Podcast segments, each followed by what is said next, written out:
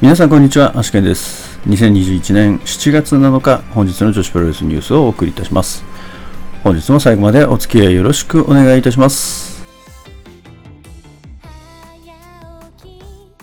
えそれでは本日もニューストピックスから参りたいと思います。まずはアイスリボン7月10日土曜日、道場マッチの対戦カードが発表となっております。まず第1試合シングルマッチ、星いぶき VS サラン。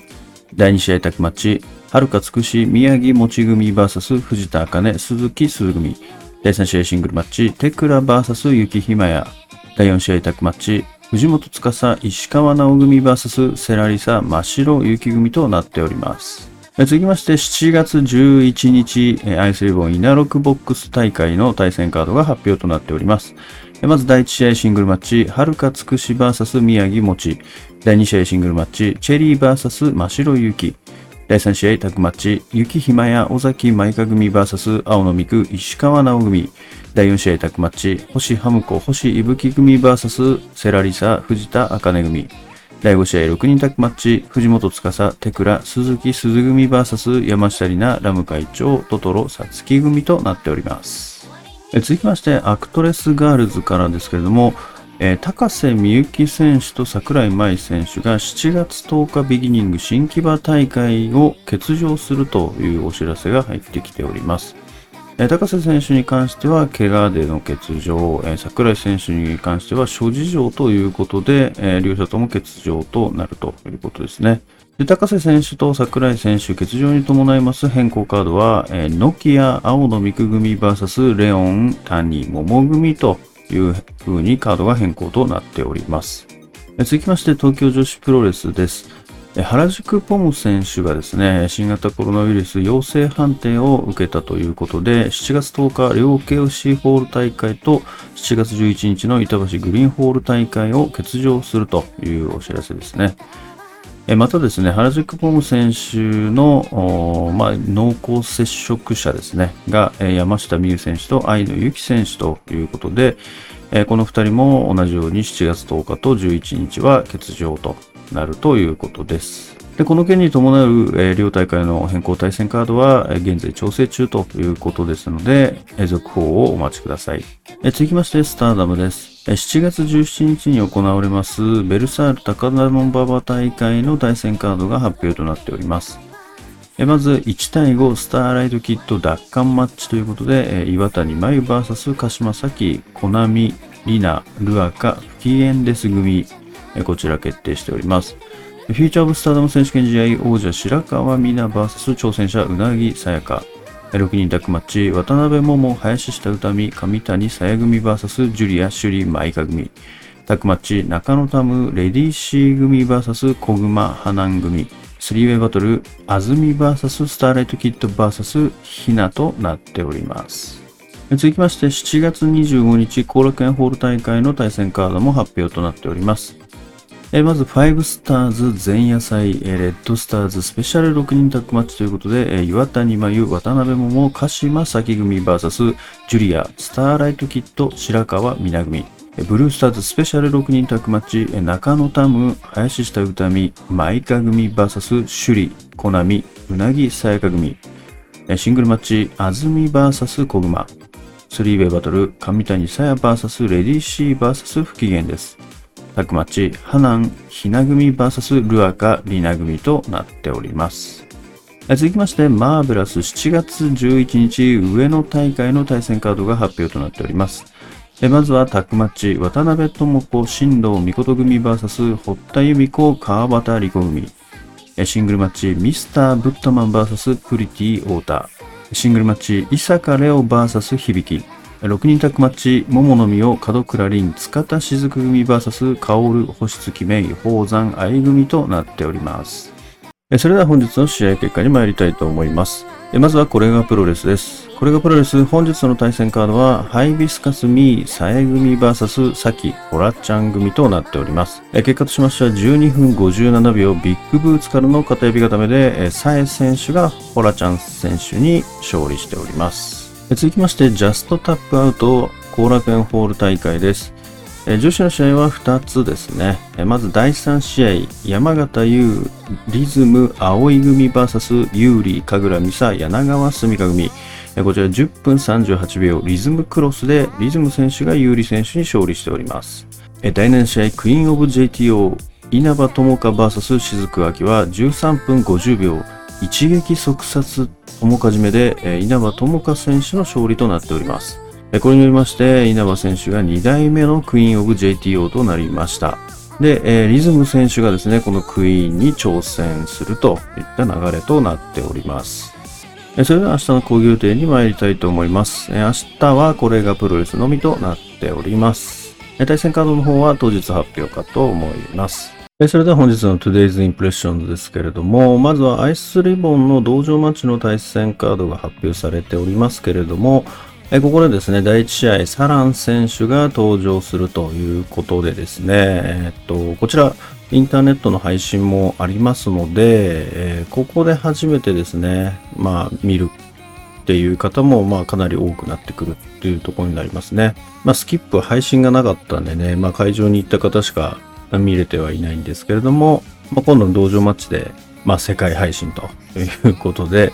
えまあ、全世界の人がサラン選手を見ることができると。まあ、本当にね、どういった、まあ、エキシビジョンなんかはまあ見てますけども、実際ね、あの、デビューしての動きってやっぱちょっと変わってくると思うんでね、その辺、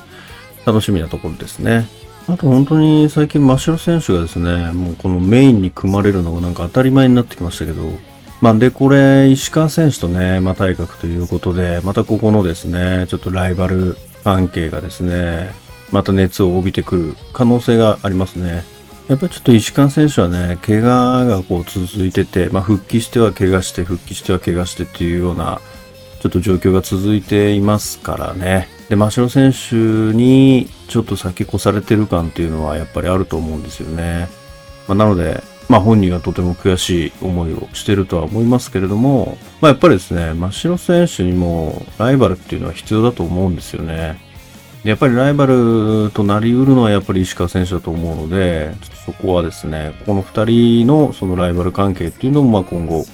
楽しみにしたいところですね。まあ、あとこの東京女子のですね、新型コロナ、まあ、ポム選手が陽性判定ということでですね、まあ最近こういった話がなかったので、結構落ち着いてきた感じがあったと思ったんですけど、またここに来てですね、こういう形で、えー、感染者が報告されてしまったということで、しかもですね、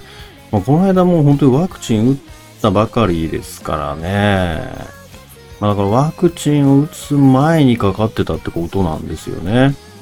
で、たまたまワクチン打った時にま発症したっていう感じですもんね。これなかなかなタイミングですよね。で、本当にもう今日もですね、感染者また増えてまして、またぶり返してきちゃってるところがありますからね。緊急事態宣言も出るとか、もう本当にいい加減にしてほしいですけどね。まあしばらくこれが続くんじゃないですかね。減って増えて減って増えて。まあワクチンを打つことによって減って増えて減って増えてのその増える部分がだんだん少なくなっていくっていうのがまあ理想だと思うんですけどね。まあまだまだ予断は許さない状況かなと思いますね。まあ、あとは、スターダムの後楽園ですね、7.25のカード発表されましたけれども、これ、あれですね、結構この5スターズ前夜祭ってことで、まあ同じリーグ戦の中でのその選手たちの6人タッグマッチみたいな感じで、まあ混成になってますけど、これ、まあなんだろうな、何がすごいっていうのは、やっぱりすごい新鮮さがあるんですよね。普段、なんだろうな、同じような対戦カードで、やっぱり見てることはあると思うので、結構マンネリ化してくるはずなんですけど、やっぱりちょっとこのユニットの枠を超えて変えるだけで、なんかこれだけ新鮮になるんだなっていうのが思い知らされたというか、やっぱそれが今のスターダムのこの層の厚さかなと思いますよね。やっぱりそのパートナーを変えるだけでこれだけ新鮮になって見るのが楽しみになるっていうのは、やっぱりすごいことだなと思いますね。だからそれってやっぱりそのユニットっていうものをかなり大切にしてて、多分ユニットっていうのがもうほぼその団体みたいな位置づけになってるから、要はユニットの枠を超えたタッグとかになると、やっぱこうなんか団体の枠を超えたじゃないですけど、やっぱり他団体同士が組んだりとかするとワクワクするのと同じで、やっぱり違うユニット同士が組むとワクワクしちゃうっていうのは、やっぱりそこまでユニットっていうものが確立させてきた、その一つの団体の中でユニットっていうものを非常にこう大切に確立させてきたっていうところがまああるのかなと思いますよね。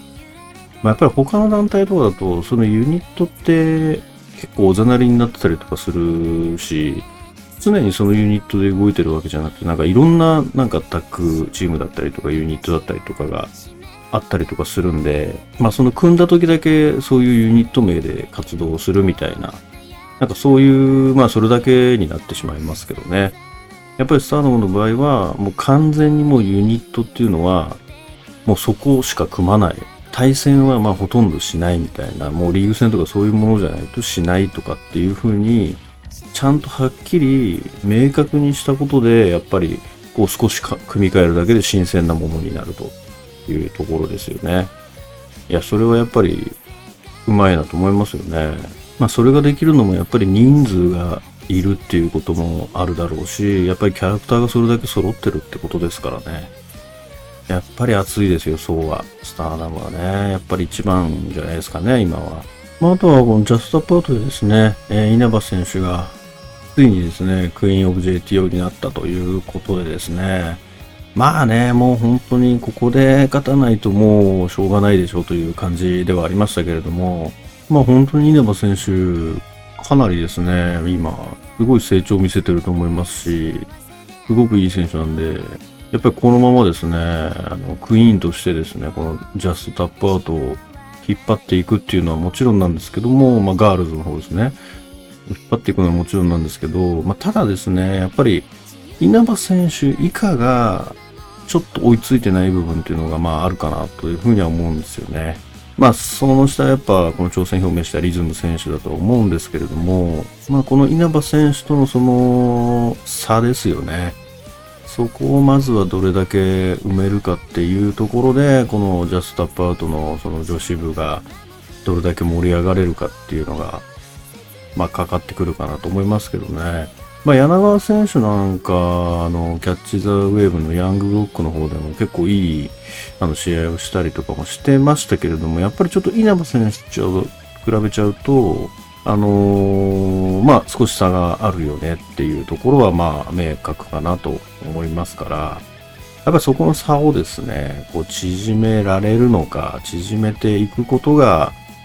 ジャストタップアウトガールズの、まあ、一番最初にしなきゃいけないことかなと思いますよね。ま あでも、ジャストタップアウトも、どうなんですかね。あ、そっか。でも、あと、青井選手ですよね。青井選手がおそらく、今だと一番のこの期待の若手としてですね、ずっと勝ってますからね、青井選手負けてないですよね、何気にデビューしてから。だ多分青井選手がもしかしたら稲葉選手の対抗として、まあ、あの飛び級で来る可能性はありますよね。まあその辺は楽しみなところですね。まあ、とはいえ、青井選手の試合まだ一回も見たことないですけどね。これちょっと本当に これどこで見ればいいんだろうな。だから青井選手なんかはかなり期待の選手ですよね。それでは本日の女子プロレスニュースはここまでとしたいと思います。もしこのニュースが良かったと思いましたら、高評価やいいねの方をよろしくお願いいたします。また、毎日ニュースの方更新しておりますので、えー、ぜひですね、チャンネル登録の方もよろしくお願いいたします。それではまた明日、最後までお付き合いいただきましてありがとうございました。